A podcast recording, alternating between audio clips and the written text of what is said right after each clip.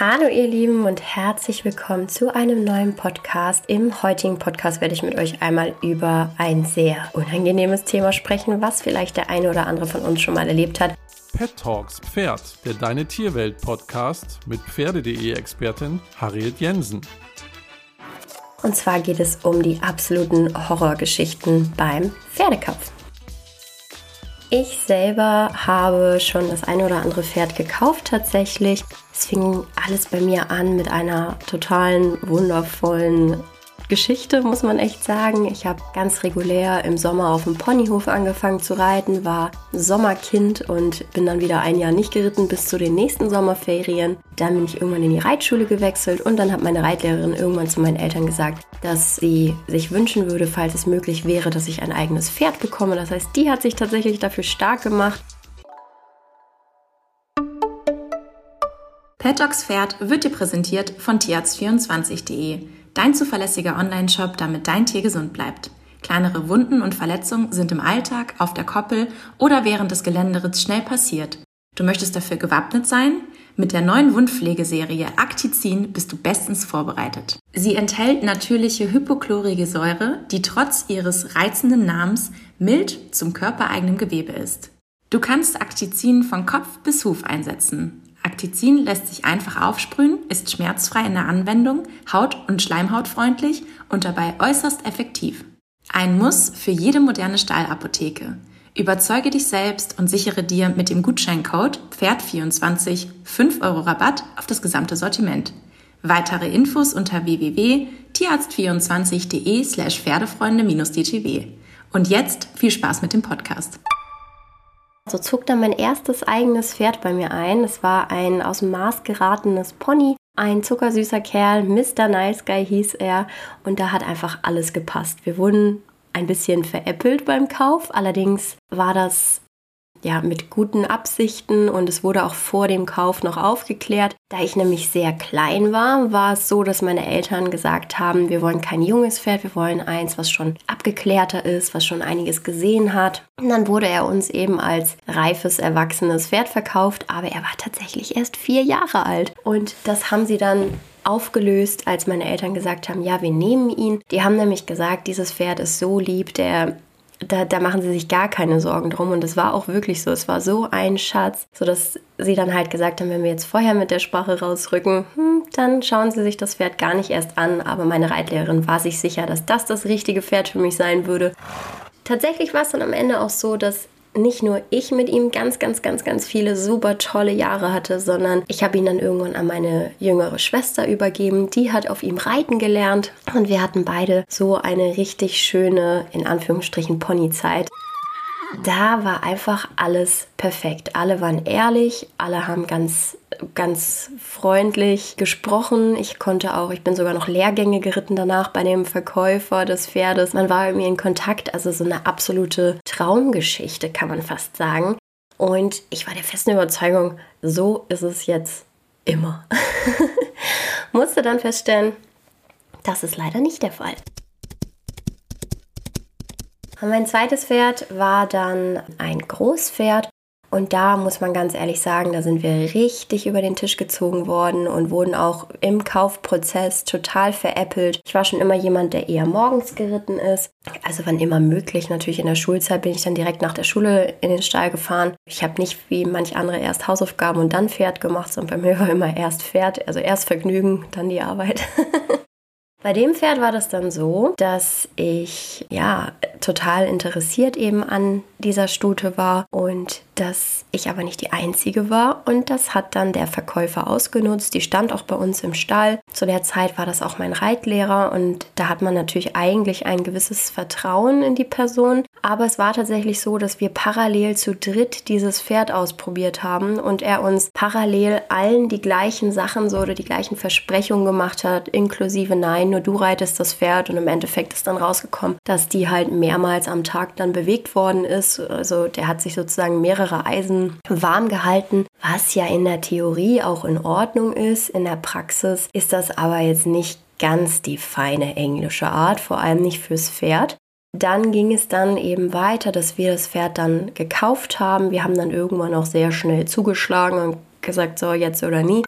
Und da war, muss man ganz ehrlich sagen, hatte ich einfach Glück, dass meine Eltern schneller zugesagt haben als die Eltern der anderen. Und dann kam die Ankaufsuntersuchung und ich war in der Schule, meine Mutter hat keine Ahnung von Pferden, die war nicht da, meine Eltern sind ja auch getrennt, das heißt mein Papa war auch nicht da. Und so wurde die Ankaufsuntersuchung ohne unser Beisein durchgeführt, was ich jetzt heute retrospektiv sagen kann, was einfach sollte man niemals machen, würde ich einfach niemandem empfehlen. Es war dann am Ende so, dass ich eine Ankaufsuntersuchung hatte, wie gesagt, meinem Reitlehrer zu dem Zeitpunkt natürlich auch noch total vertraut habe und auch gedacht hat, nein, der wird mich ja nicht über den Tisch ziehen, ich bleibe ja bei ihm im Stall und auch dem Tierarzt, der muss ja, der haftet ja dafür, wenn er da irgendwelche falschen Sachen angibt und dementsprechend haben wir uns da einfach ein bisschen zu sicher gefühlt.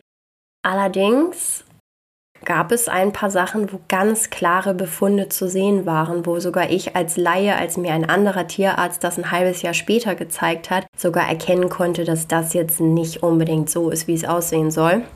Das war für mich echt ein ziemlich harter Schlag, weil dadurch hatte ich ein Pferd, was ähm, tatsächlich vorbelastet war, was so ein paar Dinge anging. Jetzt nichts Schlimmes, aber es ist etwas, wo man sagt, das muss man wissen, damit man damit halt anständig umgehen kann.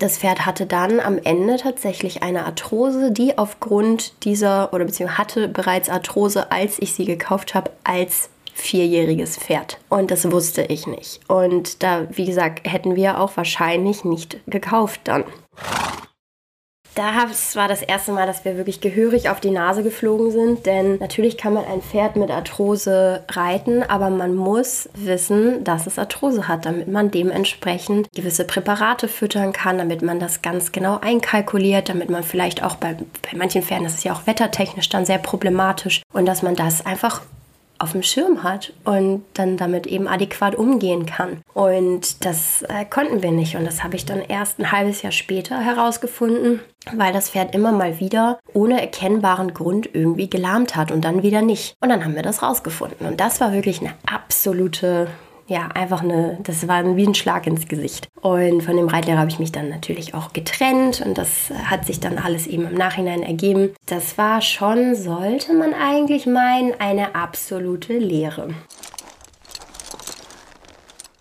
Dann haben wir ein Jahr später, eigentlich für einen Freund von mir damals, ein Pferd kaufen wollen. Das war ein ganz tolles Pferd. Die von euch, die mir selber bei Instagram folgen, die werden wissen, um wen es geht. Es geht um Cesarion. Absoluter Publikumsliebling, muss man auch einfach genauso sagen. Und Cesi war einfach ein Schatz. Also der war erst acht Wochen unterm Sattel, der hat alles ganz toll gemacht. Dann haben wir halt gesagt, können wir bitte mit dem noch einen Sprung machen. Und da haben die Verkäufer, das waren Händler, die das für den Züchter verkauft haben, die haben halt gesagt, nee, der ist noch gar nicht unterm Reiter gesprungen und so. Und das können wir, ja, würden wir jetzt nicht machen. Und dann haben wir halt gesagt, naiv wie man dann halt auch ist, haben dann halt gesagt, ja gut, dann machen wir das nicht. Wir hatten ihn halt im Freispringen gesehen und haben dann gesagt, naja, und wenn er das alles noch nicht kennt, dann lassen wir ihn erstmal in Ruhe bei uns ankommen und dann machen wir das zu Hause.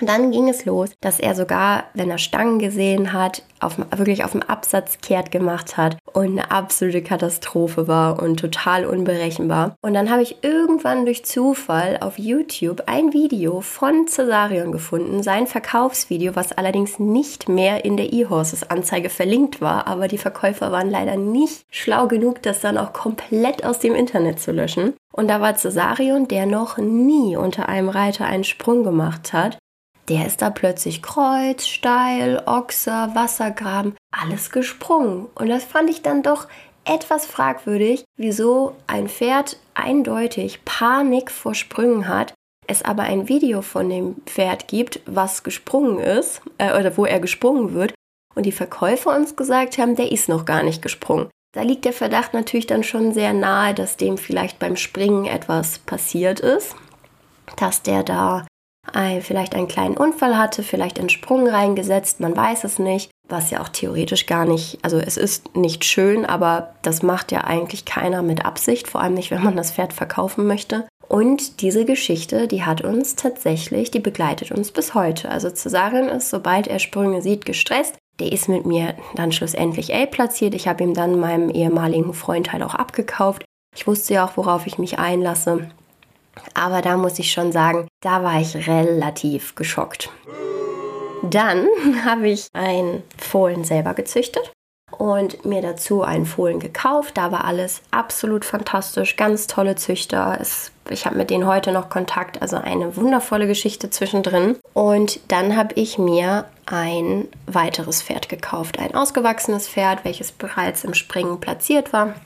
Und mir wurde dann eben gesagt, das Pferd wird aktuell nicht geritten, weil der Reiter aus äh, gewissen Umständen, die ich jetzt hier nicht thematisieren möchte, verhindert gewesen ist. Und deswegen hätte das Pferd jetzt zwei Monate rumgestanden. So. Dadurch habe ich dann auch ein paar Eigenheiten, die sie an den Tag gelegt hat, die habe ich da einfach so gesagt, ja, mit ein bisschen Training, das passt schon. Ich bin ja auch in der Zeit dann auch bei einer Dressurrichterin unter anderem Unterricht geritten und dachte, dann arbeiten wir jetzt halt wieder an den Basics und dann hat sich das Thema auch. Und im Endeffekt habe ich dann erfahren, dass das Pferd, welches angeblich jetzt zwei Monate nicht geritten worden ist, plötzlich doch ganz viel geritten worden ist, unter anderem auch im Schulunterricht lief. Und ich habe so viele Nachrichten auf Instagram geritten. Oh, cool, dass die bei dir ist. Ich bin die auch schon geritten. Und das war, wo ich dann wirklich dachte, also mich würde es jetzt eher mal wundern, wenn mir mal jemand eine Nachricht schickt und sagt, ich bin das Pferd noch nie geritten. das wäre mal eine Ausnahmesituation gewesen. Und ich muss ganz ehrlich sagen, auch bei dem Pferd, auch wenn ich sie total gerne mag, ist einfach klar gewesen, wir harmonieren nicht so, so, so, so gut.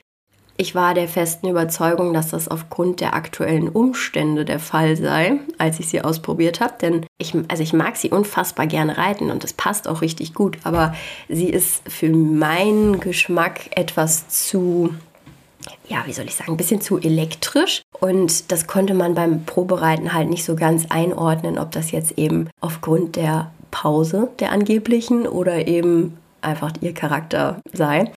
Naja, dann haben wir halt eben ganz viele Sachen mit ihr gemacht, geübt. Viele Sachen konnte sie irgendwie noch nicht so ganz und habe das dann eben mit meiner Richterin, Dressurrichterin, Reitlehrerin dann eben mit ihr ganz lange ganz viel geübt und hat auch gut geklappt. Aber dann hatte ich auch noch Nachrichten bekommen von dem ehemaligen Besitzer, der mir dann irgendwie Tipps und Tricks geben wollte für sie, wo ich dann halt auch dachte, also bei aller Liebe, ich bin ein Amateur und ich reite jetzt hier nicht S-Springen und ich weiß, dass das Pferd dafür definitiv das Potenzial hat und dass sie auch unter dem Vorbesitzer auf dem Weg dahin war. Aber Fakt ist, ich habe halt auch ein Pferd gekauft, was, obwohl es so hohe Springen gelaufen ist, halt einfach einen Unterhals hatte, keine Oberhalslinie, keinen anständig bemuskelten Rücken und auch vor allem kein Hintern hatte, wo ich dann dachte, also ein anständig gerittenes Pferd sieht für mich persönlich einfach anders aus. Und das war, muss ich ganz ehrlich sagen, auch ein Pferdekauf, der so viel Drama mit sich gezogen hat und so viele Nachrichten, eben weil das Pferd auch im Schulunterricht gelaufen ist und das war dann irgendwie großes Thema und da muss ich ganz ehrlich sagen, wenn ich das gewusst hätte, dann hätte ich mich da vielleicht auch erstmal von verabschiedet.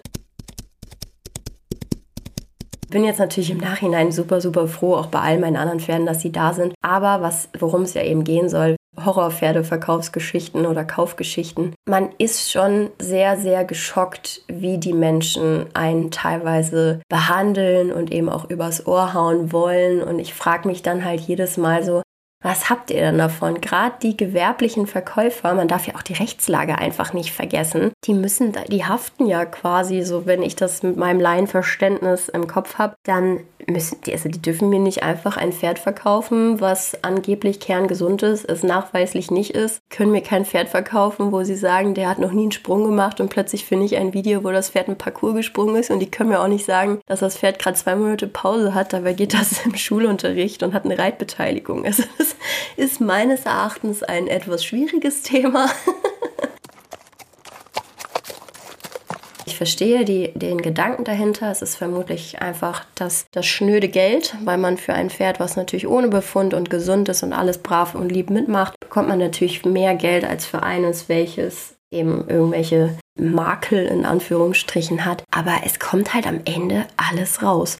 Und ich bin so gebeutelt durch diese ganzen Geschichten und habe auch bei einigen, also ich meine, ich habe bei Cesarion Ewigkeiten gebraucht, bis der gesprungen ist. Es hat so lange gedauert und auch bei den anderen Pferden gab es dann eben im Zuge dessen die eine oder andere Baustelle, die dann auf verschiedene Arten angegangen werden musste, sodass ich dann jetzt halt einfach für mich selbst entschieden habe, sollte ich jemals wieder ein erwachsenes Pferd kaufen, dann nur, wenn ich ganz genau weiß, wo dieses Pferd herkommt. Im Idealfall sind es Freunde und nicht einfach nur der Reitlehrer, sondern tatsächlich sind es dann Freunde oder man kennt irgendwie zum Beispiel bei uns im Stall haben wir jetzt ja auch ein paar Profireiter und die haben natürlich auch Verkaufspferde und wenn da jetzt ein, ein Pferd ist, was ich zum Beispiel ein paar Wochen lang gesehen habe, auch in der täglichen Arbeit und all sowas, dann ist es auch nochmal was anderes, weil dann weiß man auch so ein bisschen, kann man zwar ins Pferd nicht reingucken, aber man weiß auf jeden Fall, was die Pferde schon mal so die letzten Wochen gemacht haben ja, das wäre für mich die einzige Option. Aber ansonsten habe ich gesagt, nö. Also sollte jemals wieder ein Pferd bei mir einziehen, dann nur ein junges, welches noch nicht wirklich was gesehen hat, wo eben noch nicht irgendwie groß was Wildes mitgemacht worden ist. Oder halt eben ich, ich züchte. Also ich züchte oder ich kaufe ein Fohlen oder ganz junges Pferd, weil mir das so teilweise so die Laune verhagelt hat und wie gesagt eben auch ganz viele Dinge mit sich gezogen hat, von auf, sowohl auf der emotionalen als tatsächlich auch auf der finanziellen Ebene, wo man dann manchmal, und das finde ich dann so schade, wo man dann manchmal im Nachhinein denkt, so, oh, manchmal wünschte ich, ich hätte den Kaufvertrag damals nicht unterschrieben. Natürlich kann man sagen, ja, da muss man sich informieren. Ja, natürlich muss man sich informieren. Das hab, haben wir ja auch gemacht. Aber schlussendlich, wenn man die Leute nicht kennt, dann ist man auf die Aussagen angewiesen. Und wenn ein Tierarzt einem sagt, das Pferd ist ohne Befund, dann glaube ich das in dem Moment einfach so, weil ich darauf angewiesen bin. Ich bin kein Mediziner. Ich kann die Einkaufsuntersuchung leider nicht selber machen. Und deswegen muss ich ganz ehrlich sagen, dass für mich, also es gibt ja dieses Klischee von wegen Pferdehändler sind äh, grundsätzlich immer mit allen Wassern gewaschen. Und ich glaube, dass es tatsächlich auf einen Teil der Pferdehändler tatsächlich zutrifft. Und auch wenn ich mich in meinem Umfeld mal umhöre, was es da für Geschichten gibt, oh, da schlackern mir die Ohren. Und ich frage mich echt, wie es sein kann, dass Menschen, gerade in so einem emotionalen Sport, wo die Menschen natürlich dann eben auch emotional an den Tieren hängen, es sind eben nicht einfach nur irgendwelche Gegenstände, irgendwelche Fußbälle, die man danach in die Ecke legt, wenn sie irgendwie kaputt sind oder so, sondern man hängt da ja auch mit Emotionen drin.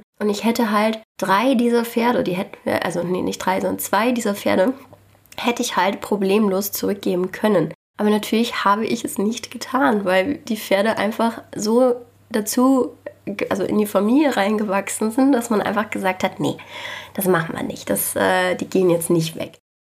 Gerade für mich, die sich halt eben nach dem ersten Pferd, wo eben die Ankaufsuntersuchung nicht ganz ideal war, äh, wie sich dann später herausstellte, die sich dann halt irgendwie die Pferde alle selber gekauft hat war das dann echt eine harte Nummer, weil man hat dann darauf hingespart, man hat echt viel gearbeitet dafür, dass man dann schlussendlich über den Tisch gezogen worden ist. Das macht nie Spaß, jeder arbeitet für sein Geld, aber ich glaube, ihr ihr wisst, wie ich das meine. Ich bin ja auch noch nicht so mega alt. Das war teilweise schon echt übel, mal ganz abgesehen davon, dass man sich auch menschlich einfach so betrogen gefühlt hat. Also von daher gibt es da bei mir in der Vergangenheit tatsächlich die einzig also so die richtig schönen Geschichten. Mein erstes Pferd war eine ganz tolle Geschichte. Und halt eben der Kauf von Lotti war ganz, ganz toll, weil ich dadurch die Züchter kennengelernt habe. Wie gesagt, mit denen heute auch noch Kontakt habe und wir uns immer mal wieder austauschen. Und sowas ist dann richtig, richtig schön und lässt einen irgendwie hoffen, dass es noch mehr Menschen davon gibt. Aber naja, leider hat man gerade in der Pferdebranche das ein oder andere schwarze Schaf. Das waren meine Horror-Pferde-Kaufgeschichten. Ich habe auch noch ein paar andere Geschichten auf Lager, aber die möchte ich natürlich nicht erzählen, weil die von Freunden sind. Aber was mich wirklich mal interessieren würde, ist, ob ihr da auch schon schlechte Erfahrungen mitgemacht habt, wie ihr das Ganze seht, wie ihr aktuell sowieso den Pferdemarkt seht, ob ihr auf der Pferdesuche seid und es gerade euch super schwer gemacht wird. Schreibt es mir auf jeden Fall super gerne entweder auf pferde.de oder eben auch auf meinem privaten Instagram-Account, harriet-charlotte. Ihr könnt es auch in deine Tierwelt-Community schreiben schreiben. Ich würde auf jeden Fall super gerne mit euch in Kontakt treten und freue mich, wenn wir uns im nächsten Podcast wiederhören. Bis dann!